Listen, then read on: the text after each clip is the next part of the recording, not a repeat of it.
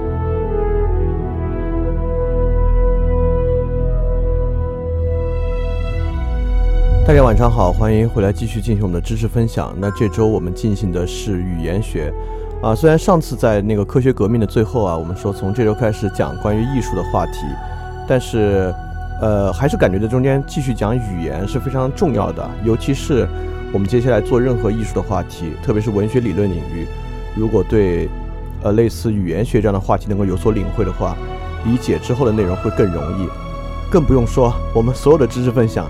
其实都是在使用语言进行分享，所以说如果不能够对语言进行某种分析和理解的话，其实很可能对于这种这样一种行动的本身吧，就不会有更深的了解。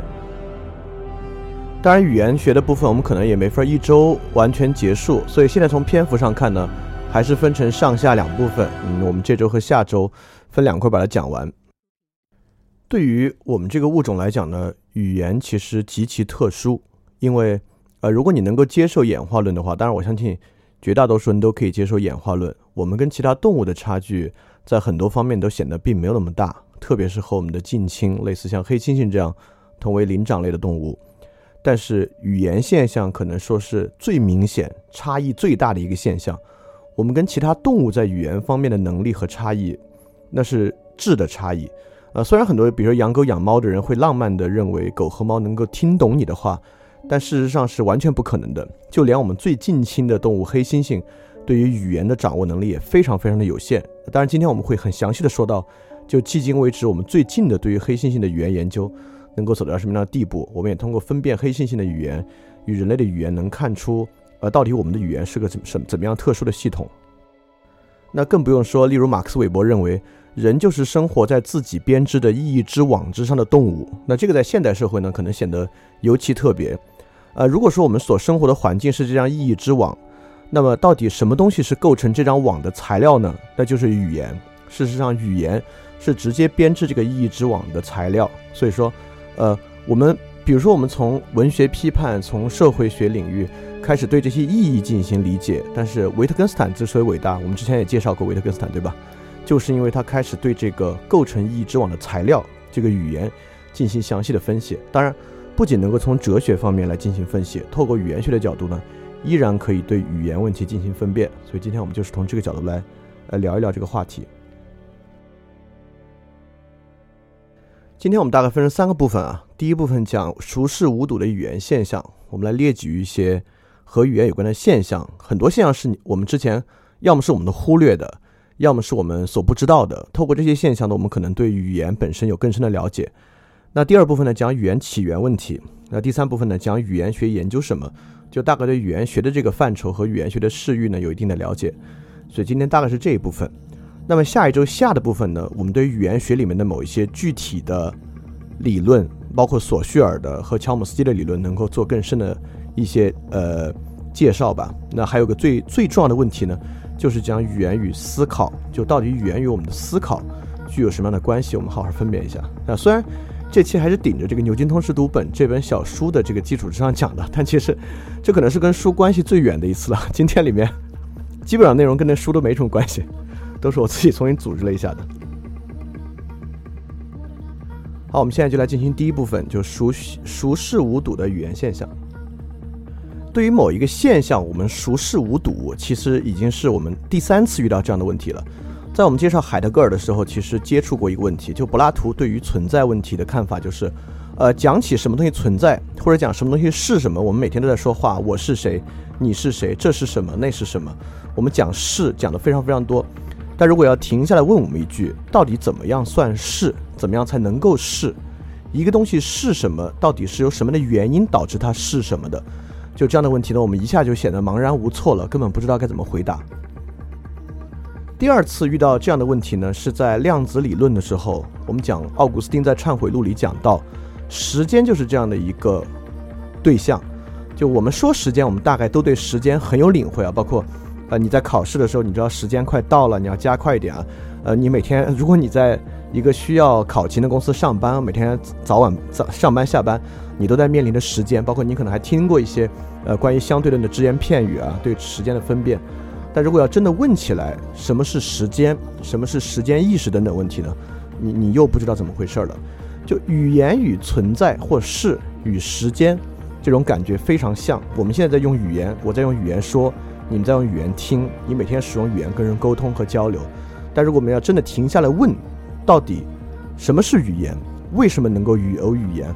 语言到底为什么能让我们理解这样的问题呢？我们就完全不知道该怎么办了。但是，怎么样能够促使我们去想一些熟视无睹的问题呢？去想一些这么复杂的问题呢？其实之前我们在很多次的这个知识分享里面，也大致接触过这样的东西啊。假设。我们就从这个，从这么的一次知识分享的角度来讲啊，你很难理解，因为如果从你最熟悉的语言现象，你每天和人说话来讲呢，你是很难从你最熟悉的事情去分析一个你这种熟视无睹或者说呃你相当陌生而模糊的现象，就恰恰对于这种问题的分析呢，从边缘地带开始，就是我们总是可以从边缘的语言现象来认识语言，就像。福柯研究社会，就是从边缘的社会现象开始认识社会。但是，边缘的语言现象啊，其实是个很难的事情，因为本来语言就是生活中几乎无处不在的一个要素。所以说，我们到哪里去找边缘的语言？到哪里去发现边缘的语言现象呢？那么，呃，至少我们今天有这么几个角度来引入。那第一个角度，其实是从我们对语言的想象开始，在某些特定的情况之下。我们必须去构造和想象一种新的语言，嗯，这就不得不说到去年的一部电影，就是语言学这个话题，在去年因为这部电影呢，呃，被主流的可以说媒体的环境或者公共舆论环境大大的提了一次，就是降临。当然，为了避免今天群里有同学还没有看过这个电影啊，我我大概把它脉络说一下，花非常非常短的时间，呃，大致就是说呢，突然有外星人降临地球。然后人类开始与外星人进行接触，那么这些外星人呢，在使用一种一会儿我们会详细看啊，一种图形文字来与人类进行接触。为了详细的理解外星人来的意图，嗯，那么人类不得不派出了在以前科幻片里面出现很少的语言学家进入到这个跟外星人沟通过程。那么这个语言学家开始跟外星人进行持久的交流，开始熟悉并且理解这样的图形文字。那么之后呢，涉及到一些危机啊的那部分，那跟今天分分享的内容可能没有那么大的关系，我们就不很详细的来说。大致你知道，这是一个人类去了解一种与人类现行语言完全无关的语言这么一个故事。当然，在去年结束之后呢，让很多学习语言学的人很振奋啊。当时有很火的文章，就大概是说这是一部语言学电影，他为文科生呢出了一口气。当然呢。也有很多研究语言学的人说呢，这是语言学被黑的最惨的一次而且语言学呢，绝对不是文科学科，语言学呢是一个理科学科，它是相当科学的。这些争论，包括语言学为什么科学和语言学科学化的问题，我们也会涉及到。啊，事实上，在上一次科学革命下的时候呢，讲什么样的学科被科学化，我们里面就拿语言学举了例子的。啊，今天我们会再回到这个例子去讲一讲。那么降临呢，其实掀起了这么一个语言学的关注，但这里面就有一个很重要的话题了。因为这个电影不是真的，我们跟外星接触，对吧？是一部很有名的短篇小说，是华裔一个华裔的科幻小说家撰撰写的。也就是说，这里面被发明出来的这一个外星语言依然是人发明的。所以说，今天第一个视角就是我们看人如何发明一种非人的语言。我们从这里面可以大致看出来语言的基本结构和样貌。其实这是一个很有意思的话题。那么。我们大概知道啊，呃，因为我们又学汉语又学英语，其实特别好。我们已经横跨了两种语系。那我们大概知道英语呢，它是这种用字母构成的语言，很多包括西班牙语啊、意大利语、俄语，跟这个都很像。但汉语构成呢，是完全一种不同的状态。嗯，包括我们之前，不管是我们之前那种象形文字啊，直到今天我们这种汉字的系统都不一样。但是降临之中的外星人语言呢，跟这些又都不一样。或者说你会认为它很可能跟汉语有非常相似的地方，所以我们来看一下，那大概是一种什么样的文字啊？降临之中的外星人文字呢，大概就长这样，很像是，呃，类似于水墨画或者用墨写、用我们的毛笔写出来的某种东西啊，呃，它完全不是由字母构成的。但你要说它是不是有字形呢？其实也是。那么虽然这种，呃，这种墨迹啊，看起来是没有什么。规律可循的，但事实上在电影里面呢，它恰恰就是由这种墨迹构成这种文字。所以说，这个墨迹上面触角产生的方向和触角与触角的结合呢，所以这个我们所想象和构形出来的外星文字，依然是由单词构成的。也就是说，你在这么一个由这个外星的触手啊喷出来这个墨迹之上呢，你是能看出一个或者多个单词。其实从这个角度呢，我认为这种外星文字啊，跟汉语其实没有什么大不同。你我们可以这样想象啊，假设因为汉语其实虽然是每个字都不一样，但它也是由一些要素构成的，对吧？比如说我们有偏旁部首，那偏旁部首之中呢，它也是由某一些笔画在一定顺序之下构成的。假设我们现在定义啊，某种偏旁部首为某为某种触手的情况，比如说王字旁呢，就是往左边伸出两条短的这个墨迹。而木字旁呢，就是向右边伸出三条长的墨迹。我们把不同的笔画也变成这样的一种规则的话，那事实上你是可以把汉语直接转译为一种，呃，另外一种形象的文字，对吧？啊，这你你甚至都可以有一种一一对应的关系啊。你你构建一个打输入法里边可能有一些呃你的规则啊，所以我们打汉语呢，跳出来的就是这样一种新的墨迹文字，这是可能的。也就是说。那虽然电影里面似乎构建了一个和人类文字啊完全不一样的外星文字，但你要从底层的逻辑上呢，它其实是一样的。也就是说，这个文字呢是由单词构成句子构成的。那人类的语言也是一样，它是由单词构成句子，呃，因此来表达不同的意思来构成的。当然，你们可能听到这会觉得这有什么稀奇的？单词构成句子，这太再平常不过了。但恰恰呢，它很不寻常，在这一点上，它就与除了人类以外，所有生物使用的信号语言呢，有本质的区别啊。那这个东西我们讲到后面还会更详细的讲。那我们现在来讲这个语言更呃，也另外一个很好玩的一个方向。呃，这个电影里面还有一个情节啊，就是说这个外星人呢是可以预测未来的。他为什么可以预测未来呢？就是因为他使用这种语言。那么在这个电影的情节之中啊，女主人公由于跟这个语言学家由于和外星人学习这个语言呢，因此他也掌握了预知未来的能力。那这个有一个著名的假说，在电影里面也提到这个假说，就是沃尔夫萨皮尔假说。这个沃尔夫萨皮尔假说就是在去年这个降临上映的时候啊，网上很多，你们如果看过文章呢，应该都看过，但你们极大可能就不记得。呃，这个假说听起来很有道理。这个沃尔夫萨皮尔假说就是说，语言会决定人的思维方式。你使用什么样的语言，你就会有什么样的思维方式。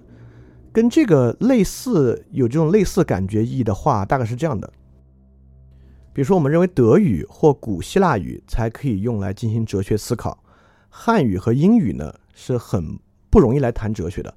那这两种观点呢，有都有很类似的一点，就是仿佛语言跟思维有一一的对应关系。当然，这个问题呢就相当相当复杂了，我们会慢慢用一些呃例子，慢慢用一些分析来切近它。但我们就从电影里面的这个假设来讲啊，就这个外星语言凭什么可以预测未来？啊，虽然这听起来很没有道理啊，或者听起来完全不合逻辑，但电影里面呢给出了，当然虽然给出的绝不是一个科学的解释啊，但给出的也是一个呃还挺好玩，可以去想一想的解释。这个解释是这样的：为什么人类的语言不可以用来预测未来？也就是说，人类的语言如何限制了我们的思维方式呢？就是因为在这个剧作家看来啊，人类的语言是一种一维的单向语言，就是说我们的语言是有顺序的。我们的语言呢非常讲究句序，就是句子里面的前后顺序呢跟语言的关系很大。第二，我们的语言呢内建了一种单向的时间关系。就我们学英语，你感受更多啊，因为呃，因为因为这个很有意思啊。我我我先来讲讲为什么我们一说到这个时态啊，我们对英语感触更深呢？包括英语有过去式、现在式、未来式。汉语并不是没有时态，而是汉语是我们的母语。我们学汉语的时候呢。不怎么学语法，我们小时候由于母语是汉语，我们自然就知道了汉语的语法。所以，对于一个呃从小使用母语是英语的人呢，也未必对英语的时态语法啊比我们有更深的认识。所以，这是一会儿我们会讲学习语言也是很有意思的事情。既然语言有这么多规则，但仿佛我们学习母语的时候呢，又根本没有接触这些规则，我们就自然会了。那为什么会自然会呢？这个问这个问题当然也需要解释。OK，我们回到降临的这个问题啊，就是由于人类操着一种一维的单向语言，所以说人类在时间上呢被这个语言禁锢住了，我们的思维呢就只能沿着一个线性的时间往前往后走。在这个剧作家认为啊，这个外星的语言呢就没有顺序，也就是说，这个外星喷出这个墨迹啊，这个墨迹词汇的前后顺序并不影响你这个句子的意思，它是二维的。也就是说，比如说这个句子由六个词构成，你一眼同时看到这六个词，而不是一个前后的关系。在这个情况之下呢，你就能够不依赖一种时间的前后顺序来理解意义，因此呢，你就不必被束缚在单向的时间之内。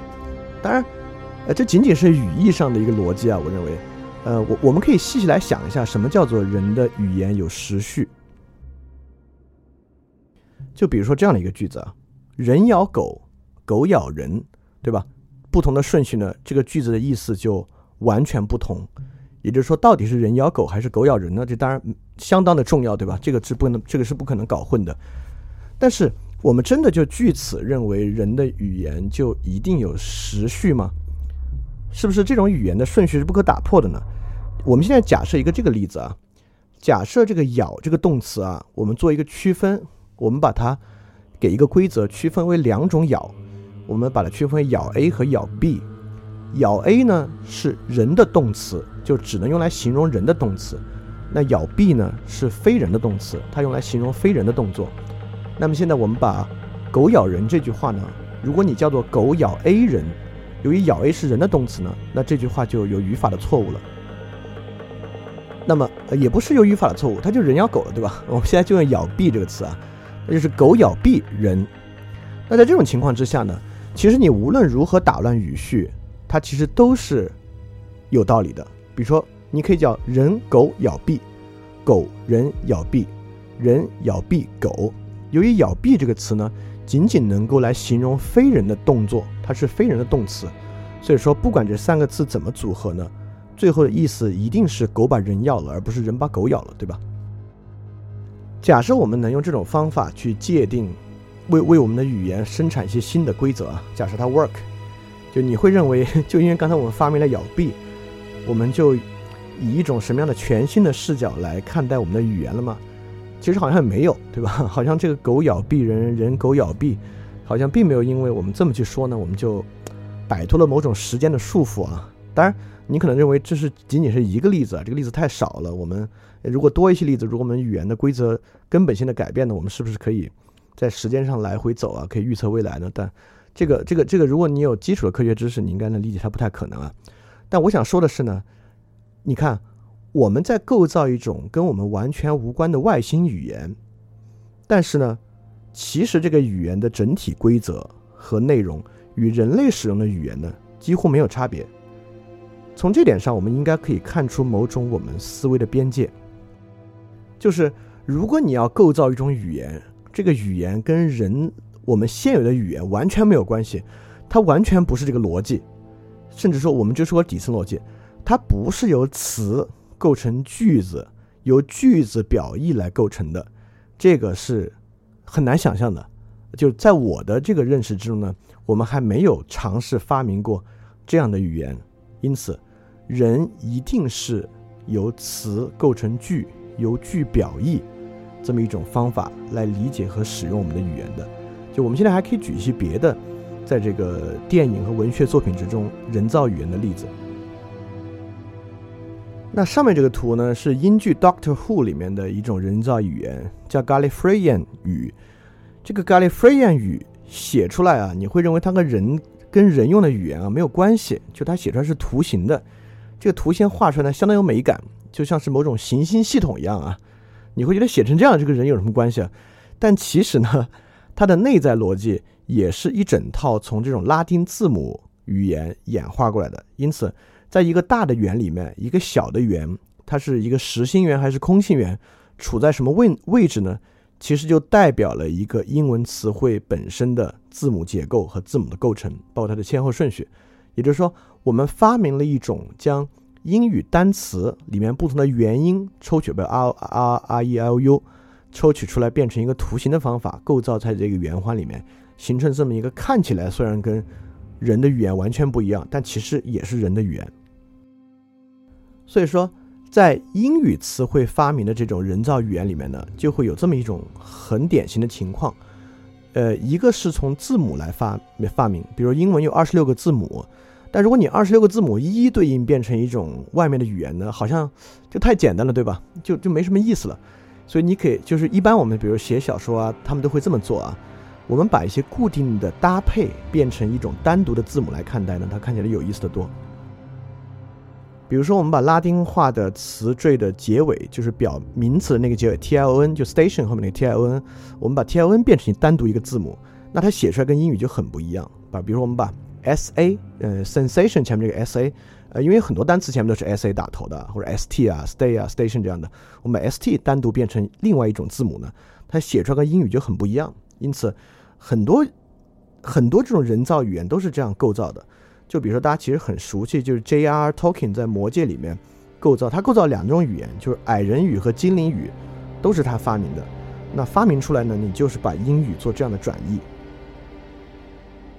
所以这种语言基本构造出来呢，就还是一种字母构成的文法，它只是你把英语跟它做这种，呃，不不仅是二十六个字母，把一些固定搭配也发明出来，做一种对应关系，然后给它配上一个读音，就变成一种新的语言了。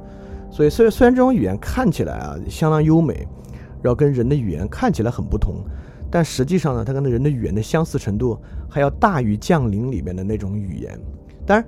原因是因为降临里面是个很粗糙的假说啊，降临里面现在它还没法跟我们现实世界单词做一一对应。但比如 J.R. Talking 或者 Doctor Who 这种呢，它已经发明到能够跟现实写法做一一对应了，所以它看起来跟人的语言的关系就会更近一点。那么以上呢，是我们观察到了这样的一种语言现象，就是我们人尝试去构造一种跟人的语言无关的语言，不管它是呃奇幻小说里面非人种族的语言。还是科幻小说里面外星人的语言，但我们其实发现，我们怎么构造呢？它的内在逻辑与人的语言呢都非常非常像。也就是说，我们无法想象一种与我们的语言完全无关、完全不在一个规则之上的语言。这个问题超出了我们理性和我们想象力的能力。那这点说起来，你会认为这是人的？界限是人理性的边界，但反过来有另外一种理解的方法。如果你们还记得我们在黑格尔分享里面讲到黑格尔对于意识结构的那段精妙的分析，我们就能知道黑格尔那会儿的主张是什么。黑格尔主张，任何有意识的生物，不管他是人、是外星人，还是哪天海豚进化到有人的意识，它都会遵循这么一个结构。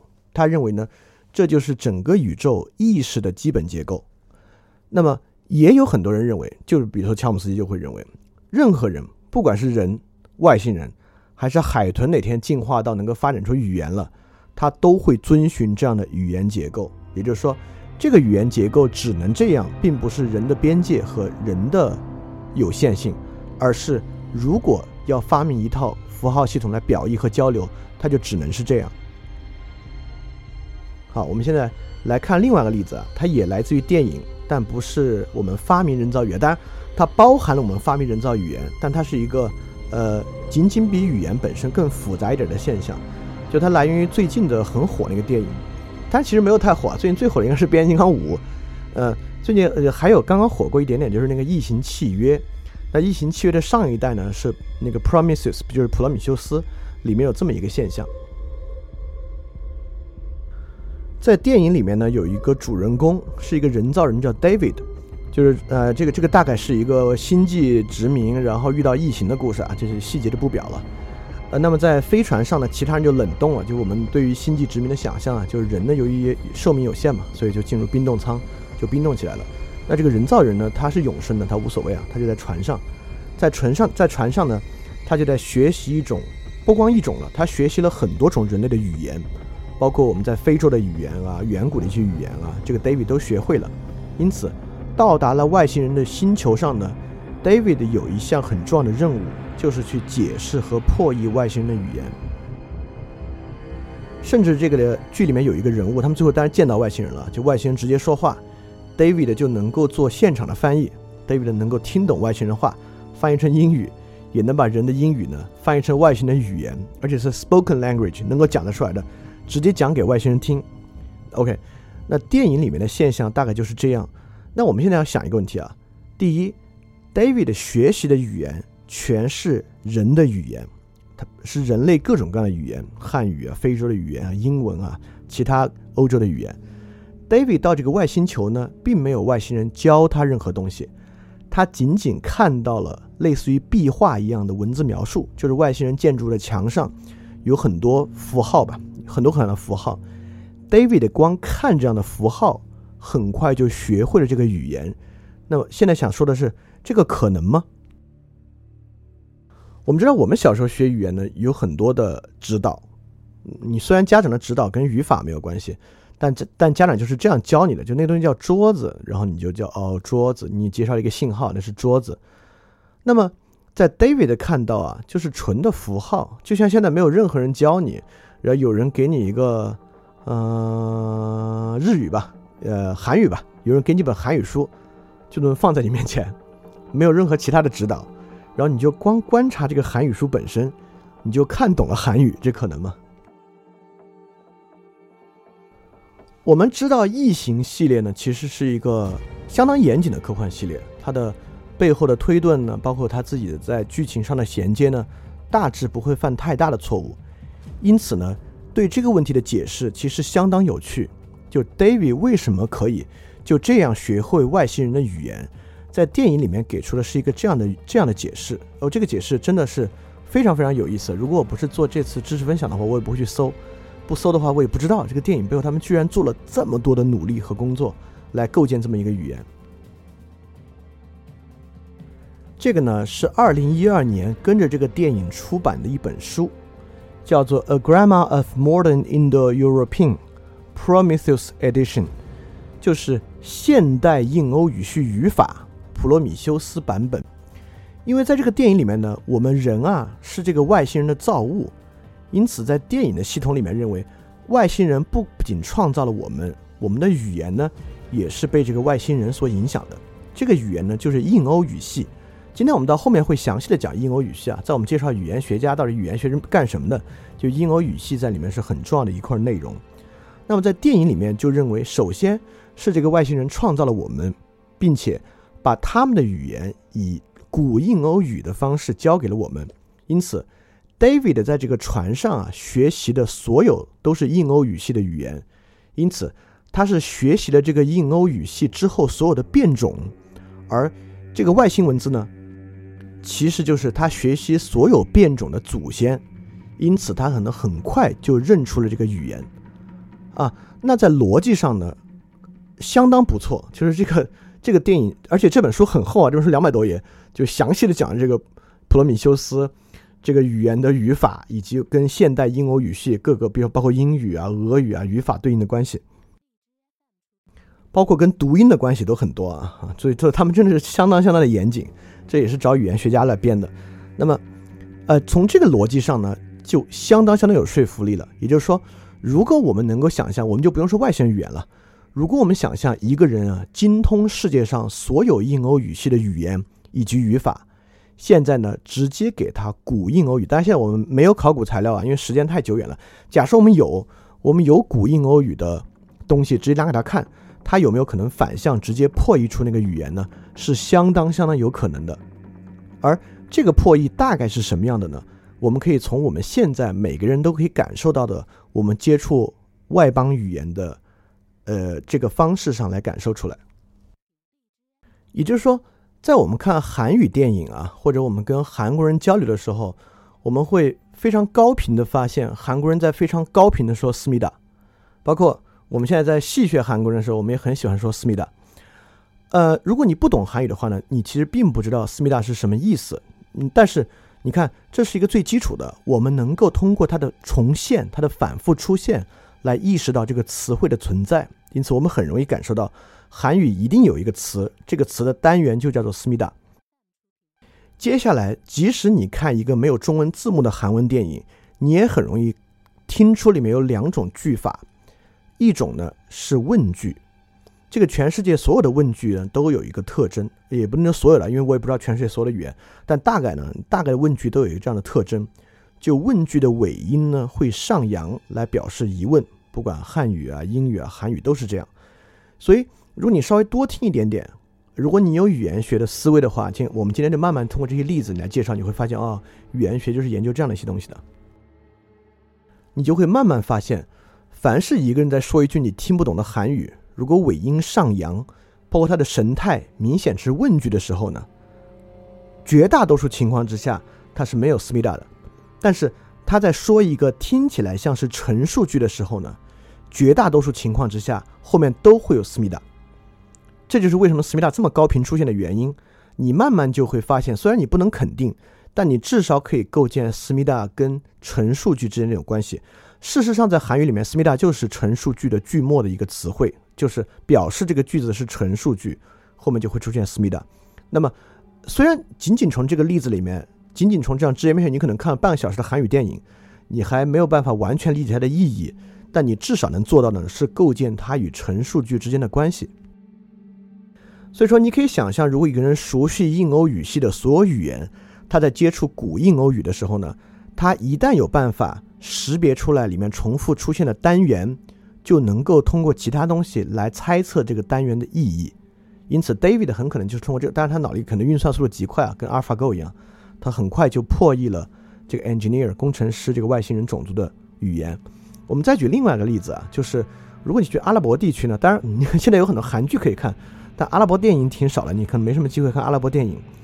如果你去阿拉伯呢，你经常会听到阿拉伯人说 Habibi。它的出现频率相当相当高，而且不像思密达，思密达一般出现在一个句子的句末，怎么怎么怎么怎么思密达。但哈比比这个词呢，在阿拉伯语几乎你会发现它出现在句子的各种地方。有时候句子是以哈比比开头的，有时候他说到一半说哈比比，有时候他在结尾的时候呢说哈比比。所以在这种情况之下，你可能很难去辨识它是什么样的意思啊。但是呢，有另外一种情况，你就。应该能够挺容易辨识出来它。也就是说，如果是你是一个男性，你去到阿拉伯地区呢，如果你单独去啊，你跟很多人说话，当然在阿拉伯地区，你几乎跟你说话都是男性啊，因为女性都都都都很保守啊，都在家里不也不怎么出门，你就会经常听到人跟你说哈比比。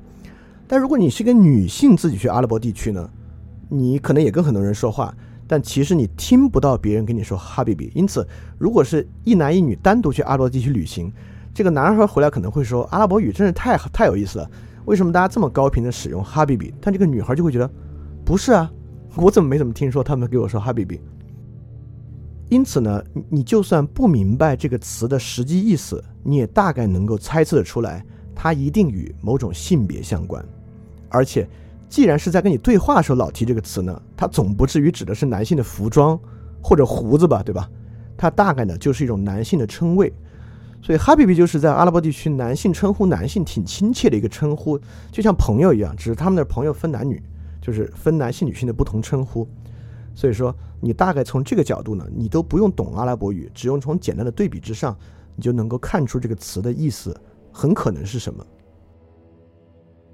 所以，由于人的语言啊，就具有这种单词成句、句子表意的这么一个，当然有有时候单词。呃，也也有其意思啊。单词当然每个单词都有其意义，但它的意义是单元性的，可能不是整体性的。呃，那么很可能我们很容易能够发现这么一种规律，就是我们首先要找到单元，通过单元呢再构成这个句子本身。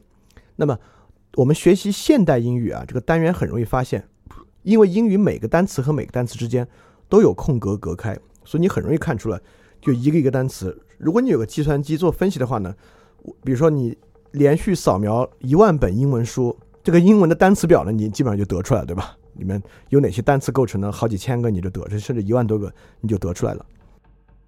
汉语呢复杂一点，也就是说，呃，我当然现代汉语也是有标点符号的，但我们知道古汉语，比如说这这这这上面列出来的这个龙柱本的《兰亭集序》，它就没有标点符号，因此如果你扫描一万份这样的文本呢？你能够提取出来的仅仅是汉字，你就把汉字的单元都提取出来了。但是汉字构成的词汇呢，你还提取不出来。当然，词汇你大概也能提取出来，就即使你完全不通汉字，也没有标点，呃，它的重复性呢，我我们能想，如果群里有学习计算机的，你你更容易想出来用什么算法。就比如说有一个汉字前面说我们大家，但你可能完全不通汉语啊，但你就拿我们出来试。如果你发现在这一万本汉语书里面，我们这个固定组合啊，比如出现的频次高过多少呢？你当然就能识别它是个词汇。因此，这种情况之下呢，你依然可以很快速的辨识一个语言。当然，我们也发现英文不是从一开始词跟词之间就是有空格间隔的。比如上面这个就是中世纪的一段文本，呃，但是拉丁文的文本啊，就中世纪的拉丁文呢，跟我们的汉语很像，就写作的时候呢是不空格的，这个写作的时候就直接连着一起写。你会发现。就《兰亭集序》啊，没有空格呢，就很多中文的古书你也能读，只是读起来有点累。那对于西方人也是一样，就是中世纪这样的文本，如果你懂拉丁语呢，你也能读，就是读起来累。这就涉及到另外一个很重要的东西啊，就是词跟词空格和标点符号是怎么来的。最初的写作文字都是没有标点符号的，包括英文呢，最初的写作文字呢也是不用空格的，就这么写。因为在那个时候啊，写作是个特了不起的事情。我们知道，在在轴心时代之前，轴心时代你可能一会儿我们再提一下。如果你你大概应该知道什么是轴心时代，在轴心时代之前，掌握写作语言啊是个神权阶级的事情。所以在那个时候呢，他跟说话分得越开越好。他最好跟说话没什么关系，他最好让说话人有障碍的不认识是最好的。因为那会儿普通人你说话当然会说。但你是没有资格去学习写作语言的，所以标点和英文空格的引入呢，其实是从发音到语句的变化。也就是说，标点符号，因为你你你能想象，古代人即使写《兰亭集序》，他是一口气写下的，他念《兰亭集序》，他自己的脑子里构想的时候，呢肯定不是从第一个字一口气构想到最后一个字，他依然是成句成句的。他自己引用《兰亭集序》的时候呢，他当然是有停顿的。只是在古代写的时候呢，我们不把停顿标注出来，在今天呢，我们就把停顿标注出来了。这个停顿呢，就是我们的逗号、句号、分号、问号、冒号等等等等的。那英文呢，就把词与词之间在说话上的分别啊，就说话之中每个上一个词与下个词之间间隔呢，用空格就表现出来了。所以说，后面的写作文字的标点和空格呢，其实是从发音到语句的一个转化过程。当然，为什么做这样转化啊？就是让那些只会发音不会写的人呢，也看得懂。这是一个文化普及方面的一个工作啊，这这是很重要的一个事情。呃，所以说我们都能想象啊，所以人类学习语言呢，其实是学听说，那读写呢是后来的事情。就如果你大家知识面稍微广一点，你们就会知道，在我们建国之后做少数民族识别的时候呢，很多少数民族是只有发音的文字而没有写的文字的，就像中国彝族的文字就仅仅有发音而没法写。所以我们知道早期民族史诗啊都是吟游诗人传下来的，为什么呢？就是因为那会儿的文字没有写的文字，只有说的文字。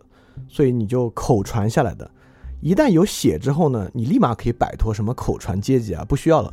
你你知道什么，就把它写下就完了，大家就拿文本往下传了。但这个时候我要讲一个特别重要的东西，透过这点呢，我们能也能发现文字的重要意义是什么，就是语言的一种重要意义是什么，以及它是如何从根本上改变我们这个社会的。呃，这个意义是这样的，我们可以想象。嗯，比如说早期格萨尔王，当然现在藏语是有写作文字的，在早期藏语没有写作文字，就是格萨尔王口传的时候呢，从上面传到下面，你是不知道有没有传错的。也就是说，你的老师教给你了呢，他也就是这样了。格萨尔王就是这样，你你可能知道，你老师告诉你了，这东西已经传了一万年了，现在传到你的手上，你要把它背下来，然后你也就知道，OK，这样，你你你假设它是对的。那甚至你老师告诉你，在传的过程中呢。一共有十卷，现在呢，我们也就能背下八卷，有两卷遗失了，你也就只能知道这个信息，就到此为止了。但是，一旦能够有写，假设我们格萨尔王啊写了十卷下来，现在你看到了其中有人给你讲了其中四卷，然后但是你也知道其他的六卷存在，呃，可能在某个呃这个呃寺庙里面啊，你可能知道这样的事情。写作为人类社会带来一个重要的东西，就是传统。传统这样的一个观念，离开写作文字是非常非常难的。离开写作文字，我们无法切实的感受到跨越代际的变化，我们只能看到代际之内的变化。比如说，我的父母有什么习惯，我这个习惯没了。我们是不知道清朝的人是这样过春节的，但是清朝可能也不过春节啊。我们是不知道过去的人哦，原来他们从这个时候才开始吃饺子。我们是不知道这样传统的，只有。有文字技术的时候呢，才形成传统。而我们大概能知道，传统在人类文化中扮演了多重要的作用啊！这这个我们当然不是今天的话题。所以透过这一点，我们刚才从这个如何辨认语言和这个语言的转移过程，我们能发现，写作语言啊，确实在语言中扮演了很重要的地位。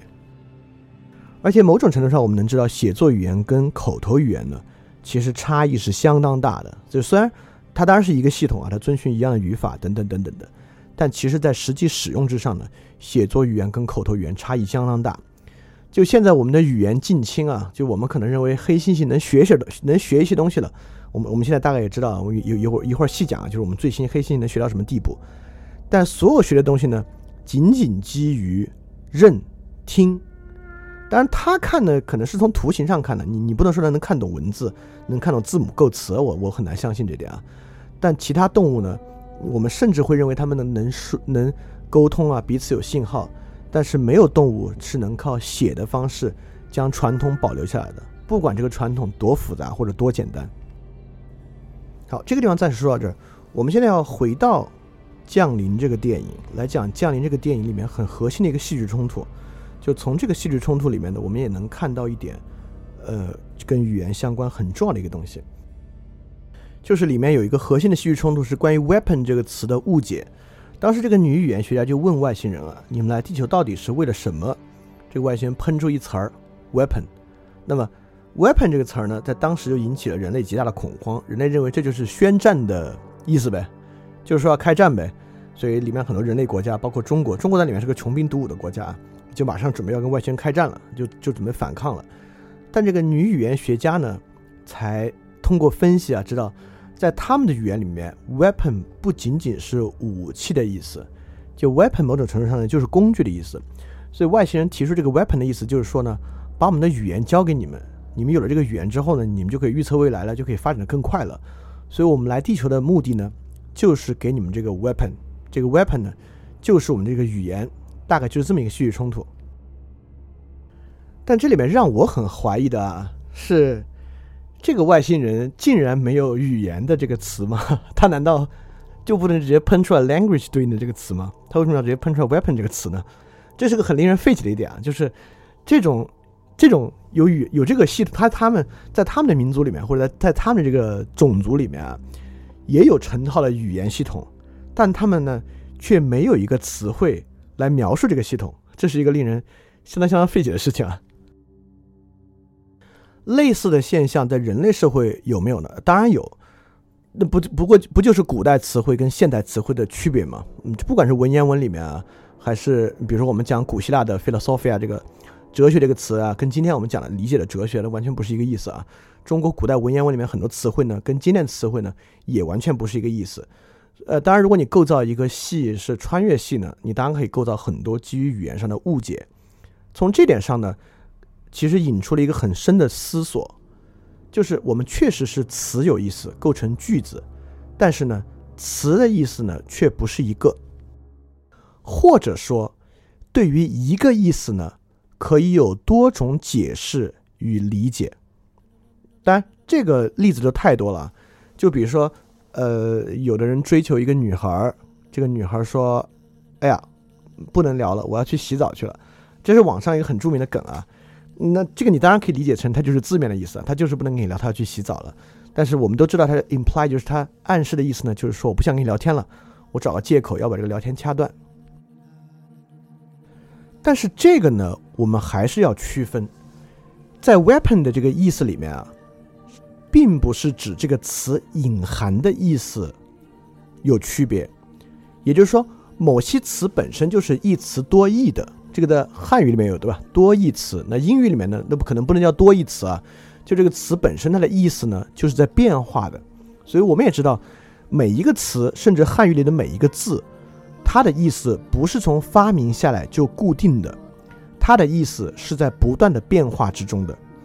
它是怎么变化呢？我们一会儿也会有机会再讲。也就是说，我们要一定要意识到，语言是一个变化的系统。透过这样的误解，我们一方面能意识到。每一个词、每一个字的意思都是在不断变化的。那么第二一层就是，即使是针对在现代的语境之下，同样的一个意思，放在不同的用法里面，它很可能隐含了不同的意义。这个隐含的不同意义呢，还可能有的人能知道，有的人不知道。我们某种程度上呢，把它叫沟通能力或者情商的高低，就是能不能听出别人话里的弦外之音。从这一点上呢，语言现象就变得更复杂了。也就是说，语言啊，就是我们用来沟通的一个系统。但是这套沟通系统呢，竟然会产生这么多的误解。当然，你会认为我们为什么要发明一个有误解的沟通系统呢？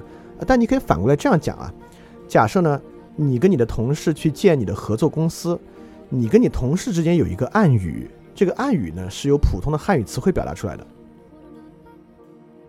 比如说，你和你同事约定，只要你们俩说到“嗯，这个对方公司的实力还真是强啊”，就当你 exactly 用这个话说出来的意思呢，你跟同事约定啊，当我这么说的时候呢，就说不行，他们不行。但对方公司的人听到呢，会觉得，哎呦，夸我们的，可能挺有希望的，对吧？你你会意识到，它能带来的绝对不仅仅是误解啊。很多时候，我们的人呢，也恰恰是利用不同话背后隐藏的意义不一样，来传达不同的意思，来为你的表达做一些便利。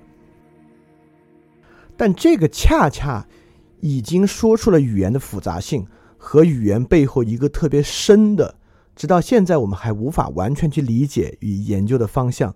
既然语言是表意的，那如果语句的意思，包括语词的意思，有这么大的变化，甚至可以在小范围的人群之中随便的去沟通更改的话，那语言到底是个什么样的系统？在这个情况之下，我们可以。我我们可以做个非常形象的反思啊，如果是这样的话，新华字典到底有什么用？当然，我们可以说新华字典确实没有那么多用，因为在你你小时候，你也会发现，你大量词汇的学习呢，大量字的学习呢，还真不是查字典查出来的，就是在日常生活中使用中学的，对吧？那你。脱离了这个考试阶段之后呢，甚至你在之后你走入社会之后，你肯定也认识了新的字，有新的字呢，别人教给你，这是什么意思啊？这个字认什么？这个情况之中，你从来没有用到新华字典。当然，我们也知道新华词典现在词的解释速度呢，已经远跟不上互联网对于词的意思的改变速度了。所以说，从这个地方，我们确实要去想一个问题啊。当然，语言学家比我们想的更多啊，就是到底一个语言与词与意义的关系是什么？非常感谢你收听本节目。如果希望每周一加入微信群，跟我们一起学习，提出问题，看到每次分享的 keynote，可以微信添加“想借 Joy Share”，想借的拼音 x i n g j i e，Joy Share j o y s h a r e，并说牛津通识读本，就可以被我们拉入群中，每周一起学习了。欢迎你来。